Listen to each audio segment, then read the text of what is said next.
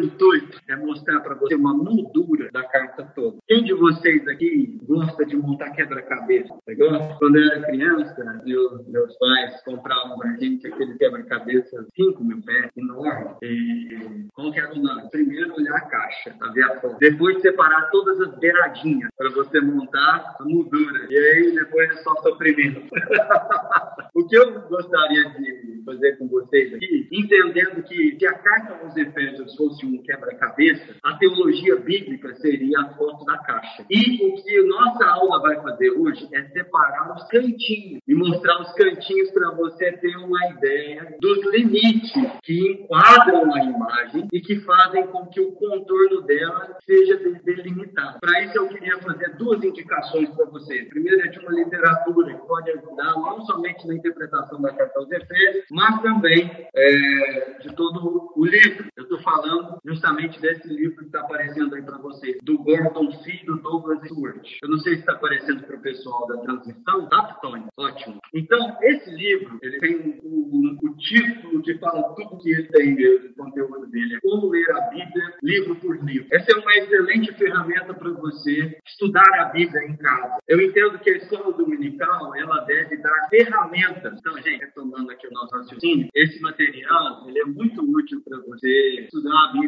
sozinho, em casa, devocionalmente. Eu creio que esse é um dos papéis da escola bíblica dominical, dar ferramentas para cada um de nós avançar em profundidade no conhecimento das Escrituras. Nesse sentido, qual é a utilidade desse livro? Ele vai funcionar como uma introdução dos livros da Bíblia que você encontra naquelas Bíblias de estudo. Já viu? Quando você abre a Bíblia de estudo, antes do começo de um livro, sempre tem ali um resumo sobre o autor, sobre a data, o destinatário, o contexto original e cultural daquela época e também os principais temas que aquele livro específico aborda. Além de ter um ou outro comentário, né, notas de rodapé sobre o conteúdo da passagem em questão. Esse livro que eu estou mostrando para vocês, para quem está em casa não está vendo, mas é Como Ler a Bíblia livro por livro, do Gordon Fee, do Douglas é basicamente só essa, essa introdução. Então, a gente tem esse livro, ele é essa introdução que a gente encontra na Bíblia de estudo. O outro recurso que eu gostaria de compartilhar com vocês, ele é mais digital. É um canal do YouTube que se chama The Bible Project. Projeto Bíblia é um canal espetacular para você assinar. Ele nasceu nos Estados Unidos e a proposta dele é, através de desenhos e imagens, apresentar introdutoriamente as escrituras e suas partes. Vou mostrar para vocês aqui um pouquinho da. Espero que o pessoal.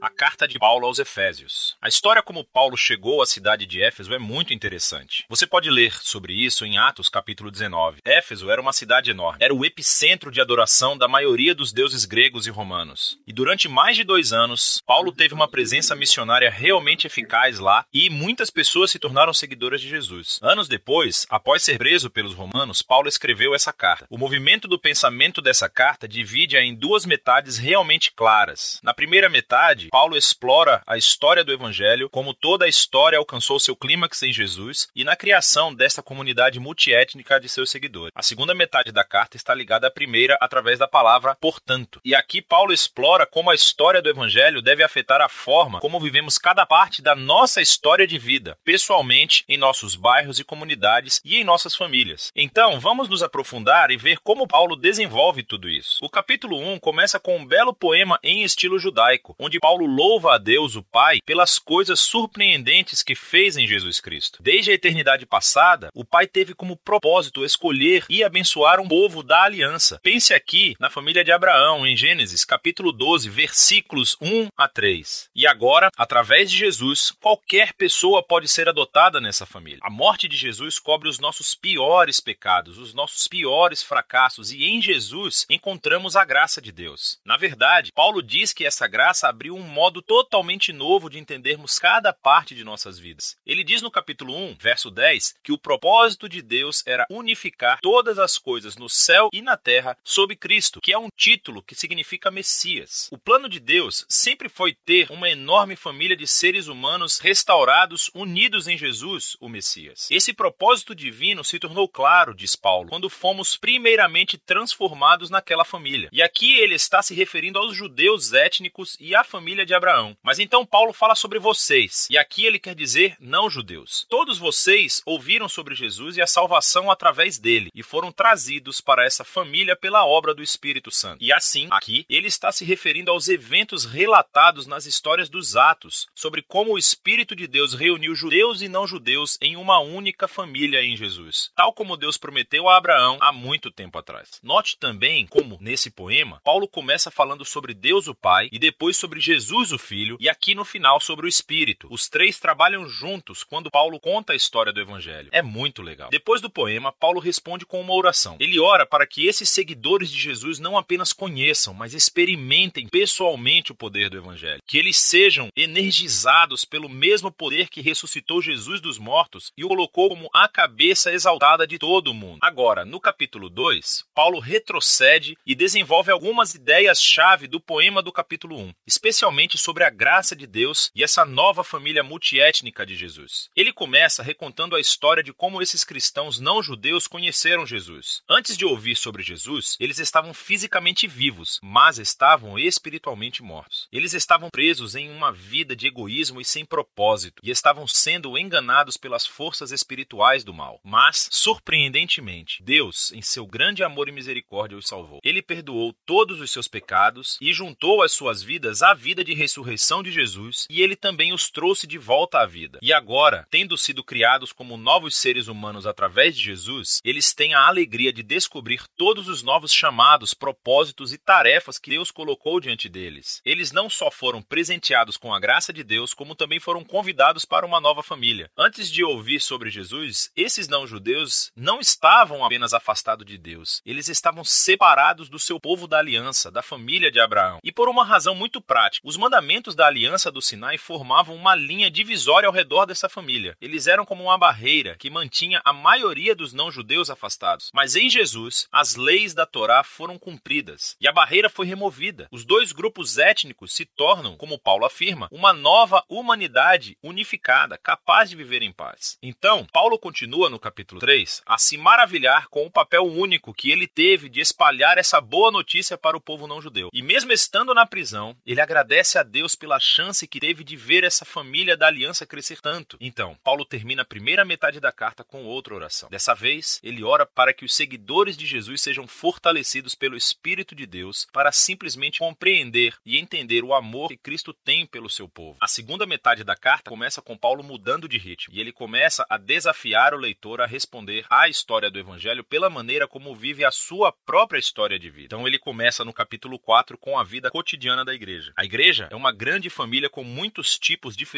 de pessoas, mas ele enfatiza que eles são um. E um é a palavra-chave nesse capítulo. Eles são um corpo que é unificado por um espírito. Eles têm um só Senhor com uma fé. Eles têm um batismo. Eles acreditam em um Deus. Isso é muita união. No entanto, diz Paulo, a unidade não é a mesma coisa que uniformidade. Ele continua a explorar como a nova família de Jesus consiste em muitos tipos de pessoas muito diferentes, mas todos são capacitados pelo único Espírito Santo, cada um usando seus talentos e paixões únicas para servir e amar uns aos outros e para edificar a igreja. E aqui ele usa duas metáforas muito legais. Uma é a construção da igreja como um novo templo, e a segunda é que todos estão se tornando uma nova humanidade, com Jesus como a cabeça. E essa nova humanidade é uma metáfora que ele vai usar nos próximos capítulos. Paulo desafia todo cristão a retirar a sua velha humanidade como um conjunto de roupas velhas e a revestir-se de sua nova humanidade, na qual a imagem de Deus está sendo restaurada. E ele então segue para essa longa sessão, onde ele compara a humanidade nova e velha. Então, em vez de mentir, novos humanos falam a verdade. Em vez de guardar raiva, eles resolvem seus conflitos pacificamente. Em vez de roubar, os novos seres humanos são generosos. Em vez de fofocar, eles encorajam as pessoas com suas palavras. Em vez de se vingar, os novos seres humanos perdoam. Em vez de gratificar todo o impulso sexual, os novos seres humanos cultivam o autocontrole de seus desejos corporais. Em vez de ficar bêbados, os novos seres humanos vivem sob a influência do Espírito de Deus. E ele explica como era essa influência de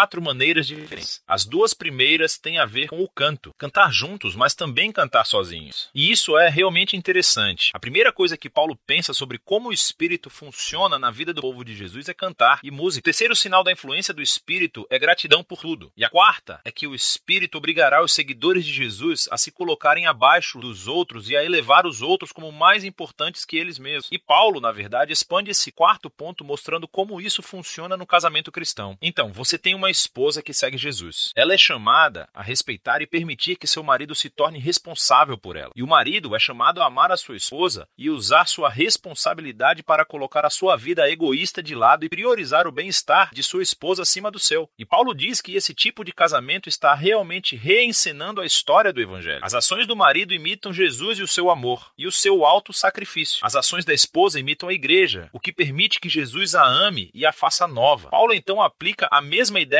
a filhos e pais, bem como escravos e mestres. Paulo encerra a carta lembrando a esses cristãos a realidade do mal espiritual. Esses são seres e forças que tentarão prejudicar a unidade do povo de Jesus e a comprometer a sua nova humanidade. E assim, Paulo os desafia a permanecerem firmes e a colocarem esse conjunto metafórico de armaduras corporais que ele descreve em detalhes. E Paulo tirou todas essas peças de armadura do livro de Isaías e como Isaías descreveu o rei messiânico. E agora, como seguidores do Messias, precisamos adotar os atributos do Messias como nosso, porque nós formamos o corpo de Jesus. Na prática, acho que Paulo quer que os cristãos comecem a formar hábitos, usando proativamente a oração e as escrituras em nossos relacionamentos uns com os outros, para nos ajudar a crescer e amadurecer como seguidores de Jesus. E essa é a carta aos Efésios, muito poderosa. É onde Paulo resume toda a história do evangelho e como ele deve reformular cada parte da nossa história de vida. Legal, né? Com esse vídeo, nós temos aí todos os livros da Bíblia detalhados. Então, é uma ferramenta extraordinária para você estudar as escrituras. Você está começando a ler um livro da Bíblia, separa aí seis, sete minutinhos para assistir o vídeo. E aí você vai ter um panorama geral das escrituras. O que eu quero fazer com vocês agora é passar capítulo por capítulo e mencionar as principais ideias que nós vemos em cada uma dessas passagens. Vamos lá? É uma maratona. Capítulo 1 de Efésios começa com o apóstolo Paulo dando graças a Deus e exaltando o seu nome. E ele faz isso por uma razão muito específica. Versículo 3: Bendito o Deus e Pai do nosso Senhor Jesus Cristo, que nos tem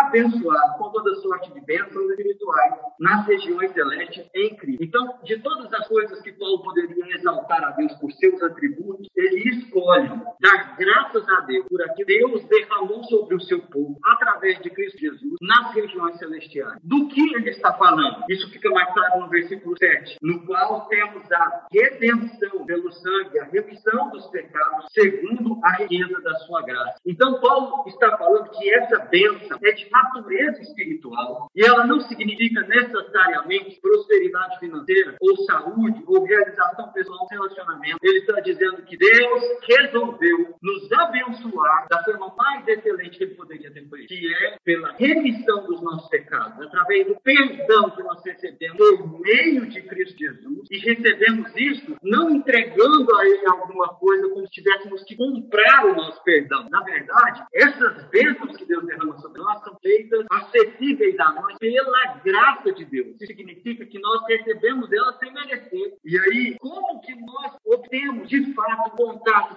com cada uma delas? Alguém, por gentileza, leia para mim uh, o versículo finalzinho do 13 e o 14, está na última parte do nosso slide aqui. Pode ler na tela mesmo. Postes, exatamente. O nome da senhora é Dora. Querida, obrigado pela sua leitura. O que Paulo está dizendo aí é que Deus triunfo se envolveu em nos entregar essa bênção. Porque o Pai nos abençoou desde a eternidade, enviando o Filho, que pagou o preço da nossa condenação. E o Espírito Santo garantiu que nós não somente recebêssemos essa, essa promessa, mas ele é a garantia de que a teremos até o fim. E é isso que o apóstolo Paulo está dizendo aí. E a exultação de Paulo termina no capítulo 1 com uma oração. Paulo, ele pede que o Senhor abra os olhos mais, povo, e que nós possamos crescer em fé. Vamos continuar? Ah, no capítulo 2, nós temos o apóstolo Paulo detalhando como essa bênção alcançou não somente o povo de maneira geral, mas pessoalmente cada um de nós. E ele começa tratando dos gentios, isso é, todos nós aqui, aqueles que não são descendentes dos judeus. E ele primeiro trata um cenário de como era a situação, para depois mostrar como Deus nos alcançou. O versículo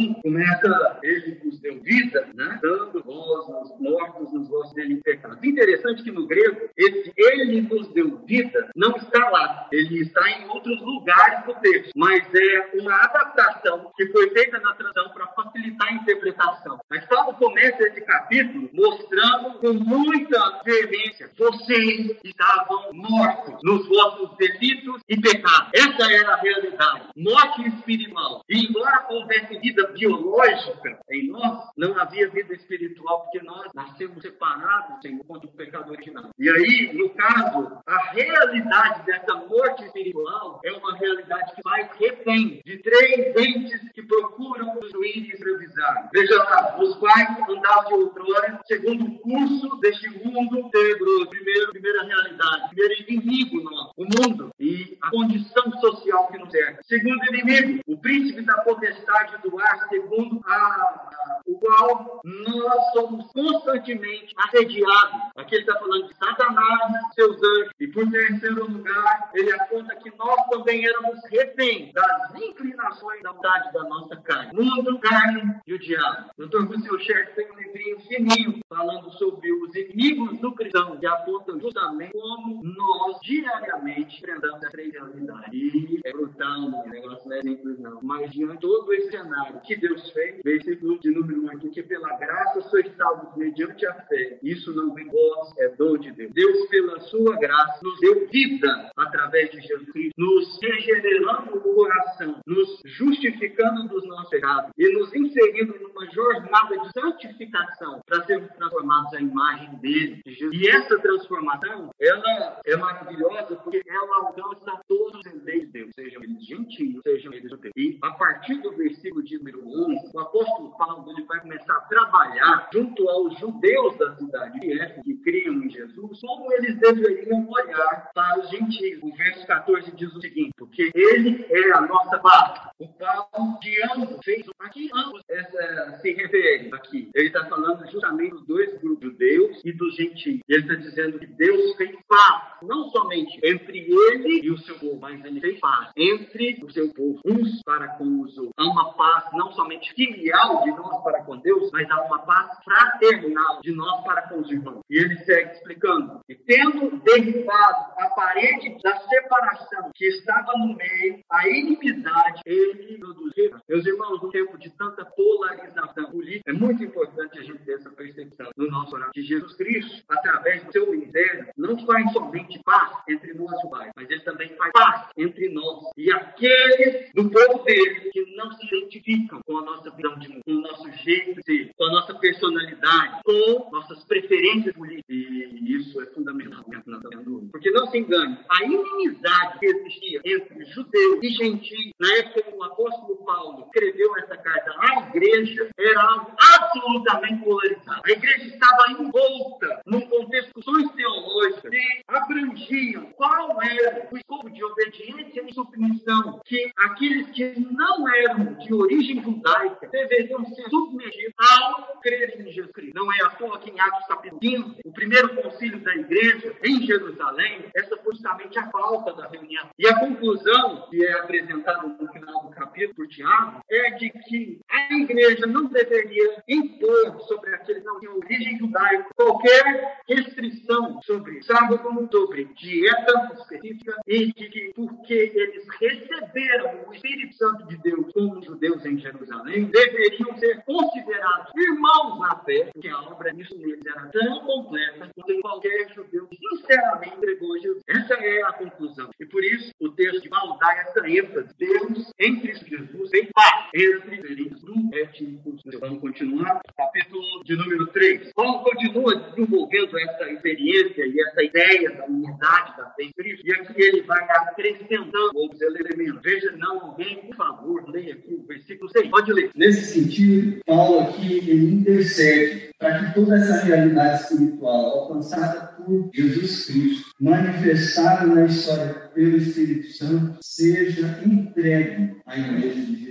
É por isso que essa oração é tão importante. Nós vamos continuar passando agora para o capítulo 4. Se você lembra bem daquele vídeo do início do, do, da, nossa, da nossa aula, ah, é apresentado que a carta de Paulo aos Efésios ela tem duas grandes divisões. Primeiro, do capítulo 1 ao versículo capítulo 3, em que Paulo desenvolve a realidade do Evangelho e como essa realidade é maravilhosa e nos alcança, sejamos nós de qual povo nós somos, porque ela é conquistada por Cristo Jesus, entrega ao Espírito Santo. Na segunda metade da carta, do capítulo 4 ao capítulo 6, Paulo vai desenvolver as implicações na vida particular e na vida coletiva da igreja do que significa essa bênção nos alcançar na história, na nossa história, na história do povo de Deus. E a primeira aplicação que ele faz é com respeito à unidade, à unidade da, da fé. Outra pessoa, por gentileza, em voz alta, leia os versículos 4 e 5. Ok. Aqui Paulo está falando da unidade da igreja. Nós somos um povo só.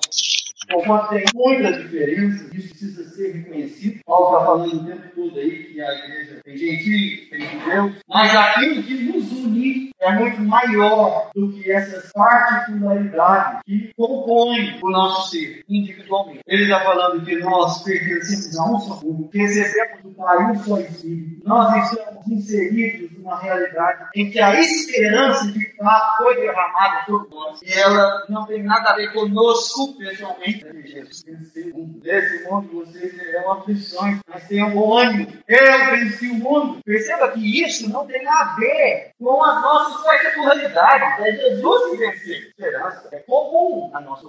Ele diz também que nós temos um só Senhor, uma só fé, um só batismo e um só Deus. De todo. Tá vendo aí? E ele age, inclusive, através daqueles. Que você fala assim, ah, Não é interessante isso? Deus que age neles, apesar de uma época de polarização, de falar sobre a unidade é fundamental. E talvez esse seja um dos textos mais emblemáticos da processo. Conquanto nós sejamos um único povo e a unidade da igreja, isso não quer dizer que há uniformidade na igreja. Todo mundo é igual a Deus. E Deus chamou todos para a mesma missão. Na sequência do texto, no capítulo 4, o apóstolo Paulo, ele inclusive fala que a um Deus chamou para apóstolos, outros para profetas, outros para evangelistas, outros para pastores mestres. E Deus dispôs um, os membros do corpo, derramando sobre o corpo os dons, para que o corpo fosse na plena estatura da humanidade de Cristo. Então nós não somos iguais, mas somos um. E a imagem do corpo, ela é muito útil para isso. Enquanto tenhamos diferentes membros, é justamente a diferença que faz com que nós sejamos um. Isso é melhor desenvolvido no capítulo 2 Paulo, quando ele fala da mesma comparação, se todo mundo fosse olho, se todo mundo é, não seja um pouco. E essas diferenças, elas fazem nós menos de um mesmo. A sequência, Paulo no capítulo 4, versículo 17, começa a funilar, ao invés de trabalhar só com aqueles grupos, ele começa a detalhar. E esse detalhamento, ele é um refinamento moral, ele é uma transformação de comportamento. Alguém lê aqui o versículo 17? 4, 17. Obrigado, querido. Nesse momento aqui, preste bastante atenção. Paulo dá um novo significado para a palavra gentil. Porque se até aqui ele estava usando gentil como não judeus que creram em Jesus Cristo e foram feitos fazem Deus e fazem parte do corpo, nesse momento daqui para frente ele começa a usar essa palavra se referindo àquelas pessoas que não creram em Deus, que portanto não fazem parte do povo de Deus e que não conhecem essa aliança e até mesmo conhecendo a despreza. E ele diz claramente: vocês devem abandonar as suas vestes de gentil e se revestir das vestes de Deus. E o que é essas vestes? O que são as vestes? É justamente o modo como o jeito como nós andamos. E ele Paulo vai desenvolver a partir de hoje, porque ele nada, aquele que mentia, agora diga a verdade, que falava mal do irmão, faça mais isso. E aí ele vai sempre colocando um contraste entre uma e outra realidade. E esse contraste é o fruto do qual nós podemos estar por causa da obra de Deus. Se nós precisássemos resumir toda a carta de Paulo aos Efésios, em apenas dois versículos, nós poderíamos fazer da seguinte forma. Nós abriríamos lá no capítulo 2, abra lá comigo. Capítulo 2, o versículo 8, quando diz, porque pela graça sois salvos mediante a fé, isso não vem de vós, é dom de Deus. Seria um ótimo resumo do três primeiros capítulos. Quando Paulo fala do Evangelho, Como Deus, seu benevolente. mas a partir do capítulo 4, Essa- sessão aqui em diante, lembra? A ênfase de Paulo está no versículo é, por cultura dele, criados em Cristo Jesus, quais são faltas envolvendo do que são as duas que o próprio Deus de antemão preparou para quem andássemos nela. Essa sessão do capítulo 4 ao 6 é justamente isso. Paulo descrevendo o que é a nova vida em Cristo.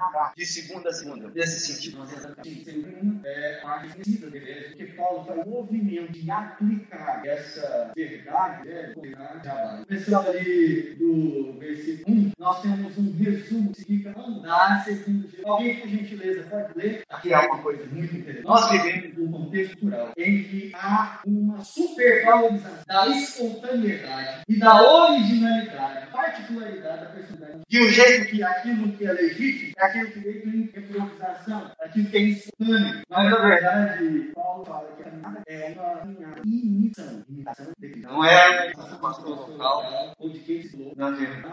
E até mesmo quando Paulo estava discipulando a igreja, o que dizia? Sede meus irmãos. A autoridade que existe sobre é justamente o que Deus está buscando para a gente. Esse o ponto. E aí ele vai aplicar isso na realidade Então, mestre, vamos lá. Portanto, versículo 15, por gentileza, alguém lê? De São Paulo falava isso, eu vi, se ele vivesse na nossa época, o que ele não ia falar? Mas aqui é um princípio. Desde que o mundo é mundo e depois da queda, o diabo nunca é mais bonzinho. As pressões que Noé recebeu do mundo em que ele estava, não violento. E a carne pecaminosa, no passado, ela era mais virtuosa hoje. É justamente por isso que Paulo, ele tem muita autoridade quando ele analisa o espectro da sua época, ele diz, e a palavra de Deus nos assegura, o cenário, seja muito ruim o que nós temos hoje, ele não é necessariamente pior porque em princípio todas as potestades dos malignos, a nossa inclinação carnal e as pressões do mundo caído estavam sobre eles lá, como estão sobre nós hoje. E Jesus Cristo limpou sobre todas elas. Glória a Deus. Por fim, Paulo, no versículo 33, ele faz esse resumo de como essa realidade de remir o tempo entra dentro de casa. Ele fala do amor sacrificial do marido pela esposa e da entrega em respeito da esposa para com o marido. Isso está no versículo 33, e é aquela parte que a partir do versículo 21, Paulo fala de sujeitar-se aos outros. O amor sacrificial do marido é sujeitar-se à sua esposa. E a submissão, como a Cristo, da esposa em relação ao marido, é a sujeição que ela deve a ele. Capítulo 6, aí nós estamos terminando. Gente,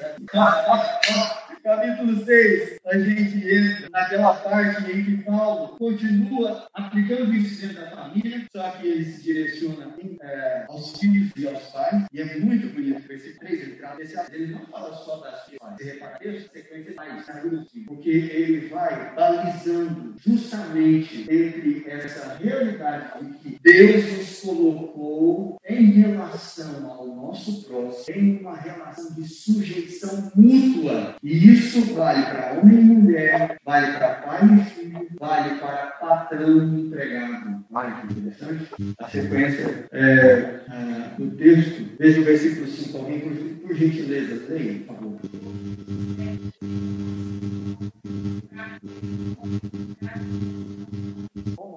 Depois de falar isso aos servos, ele vai se dirigir aos senhores e falar: Olha, vocês devem deixar as ameaças, porque eles têm o mesmo Senhor que vocês. Vocês são conservos do seu servo. A aplicação final, Paulo vai falar sobre a realidade da batalha espiritual que todos nós estamos expostos. E aqui ele vai falar sobre a armadura da fé. Alguém, por gentileza, lê o versículo 11, não vamos ler a armadura toda, só a natureza do. Pode falar. Exatamente. E nesse, nessa passagem, Paulo fala: embora nós tenhamos recebido todas as bênçãos espirituais das regiões celestes e que Deus tenha conquistado para nós essa novidade de vida em Cristo Jesus, a realidade presente é o que? Luta, batalha. E é todo o santo dia. Na sequência, ele vai falando que depois de terem vencido tudo no dia mal, vocês permanecerem inabaláveis. Por que ele está falando isso? Porque depois de grandes vitórias, nós continuamos vulneráveis. O exemplo de Davi é claro. Davi venceu Golias, Saul, os filisteus, e quando ele caiu, num dia em que o exército dele estava em campo, e ele estava num dia de fome, no terraço do seu palácio. Permanecer inabalável, até mesmo depois do dia mal, é um desafio espiritual. Porque Satanás ele não dá conta. Por Enfim, versículo 18, esse é o último texto que nós vamos ler. Alguém lê, por gentileza? E ele continua, inclusive, por mim. Se a realidade presente é uma realidade de luta, de batalha espiritual, o campo de batalha é a oração. E aí Paulo vai apresentar como nós devemos viver na prática, orando a proteção de Deus e as honrando. Bom, essa foi a carta aos Efésios. E em 40 minutos, junto com os problemas do Zoom, nós passamos por ela toda. Eu gostaria de fazer três pequenas aplicações para você que nos acompanha na internet, que nos acompanha aqui. primeira delas, leia a carta aos Efésios essa semana. No próximo domingo, nós vamos continuar estudando um passagem específica. Mas na, nossa, na sua devocional de semana, leia Efésios, para que você chegue aqui na semana que vem já mais encharcado dessa realidade que Paulo está falando. A segunda aplicação é o seguinte: busque conhecer as Escrituras como uma história só uma mensagem só. E esses materiais que eu apresentei para vocês serão muito úteis para isso. Seria irmãos muito experientes até aqui, mas a gente nunca aprendeu tudo a respeito da palavra. E nesse sentido, essa conexão entre as passagens dos talvez seja aquilo de mais desafiador que alguém que já tem uma certa caminhada nas escrituras e conhece partes deveria se dedicar. A conexão de toda a história. E como Paulo falou, as promessas do antigo apontavam para o povo do novo, e nós somos esse. Em último lugar, lembre-se de que toda essa realidade que vivemos hoje, ela é fruto de uma batalha anda pega, que é às vezes mais explícita e outras vezes silenciosa, mas ela é nunca, nunca é dentro maligna. E a menos que Jesus Cristo nos defenda e que nós estejamos ligados a Ele, há como vencer. Por isso eu gostaria de encerrar orando e pedindo que essa presença de Cristo inundasse a nossa alma nessa manhã um mais. Feche seus olhos, abra o seu coração, fale com Jesus. Senhor, nessa manhã nós te agradecemos pela tua generosidade, porque as suas misericórdias se renovaram na exata medida da nossa necessidade. E conquanto haja muitas forças espirituais dentro e fora de nós, buscando nos afastar de ti, o Senhor sempre é vitorioso. Louvado seja o nome de Jesus. Nós nos consagramos nessa manhã mais uma vez ao Senhor, pedindo graça, misericórdia, socorro, Pai, diante de um inimigo tão perspicaz, maligno, obsceno. Ajuda-nos, ó Deus, a conhecer mais de